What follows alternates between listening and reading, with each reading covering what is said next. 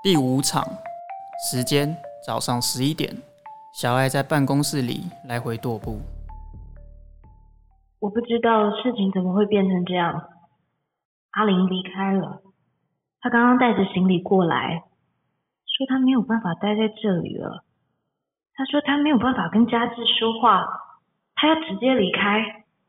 她说：“你知道我很喜欢你。”我希望你以后可以过上好生活，但是你一定要离开家治。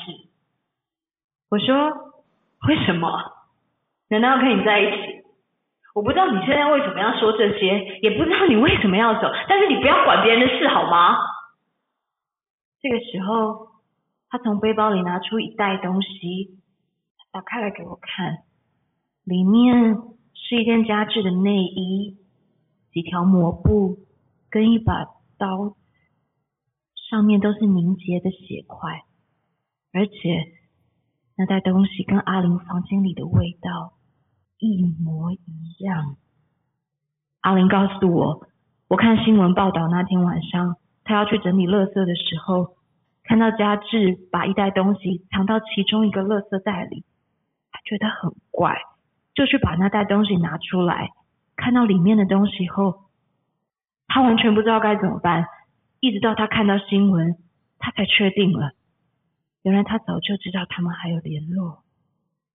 阿玲要我跟他走，他说家治太危险了，我们应该要去找警察。我不知道，我跟阿玲说，我很爱家治。他说，当初你就让他跟那女的走就算了，他根本就不爱你。你还不知道吗？他只是为了你爸愿意投资这个修车厂而已，他还是可以跟那女的偷偷来、偷偷联络，你懂吗？他不爱你，不知道，但这样也没有关系。他走之前，他说：“其实你跟我一样，唯一不同的是，我愿意离开。”小爱拿起地板的一袋东西。他留下那袋东西，要我自己做决定。我看了一下时间，再过十五分钟，中介就要过来签约了。怎么办？整个办公室都是这把刀的味道。第六场，时间下午五点半。小爱站在某大楼的公寓里。知名化妆品品牌创办人叶芳琪凶杀案的凶手目前已经被检方起诉。据了解，是因感情问题引起的杀机。我们接下来将带来更多的内容。最新消息，请锁定本新闻频道。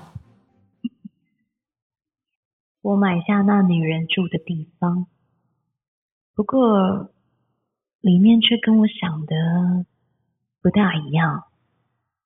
单一个人住。很适合。那女人跟佳智会一起坐在沙发上聊什么呢？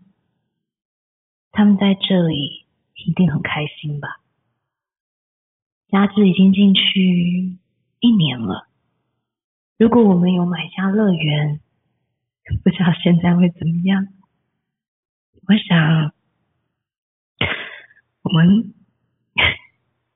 我们会买更大的沙发，更大的电视。我不会贴什么壁纸。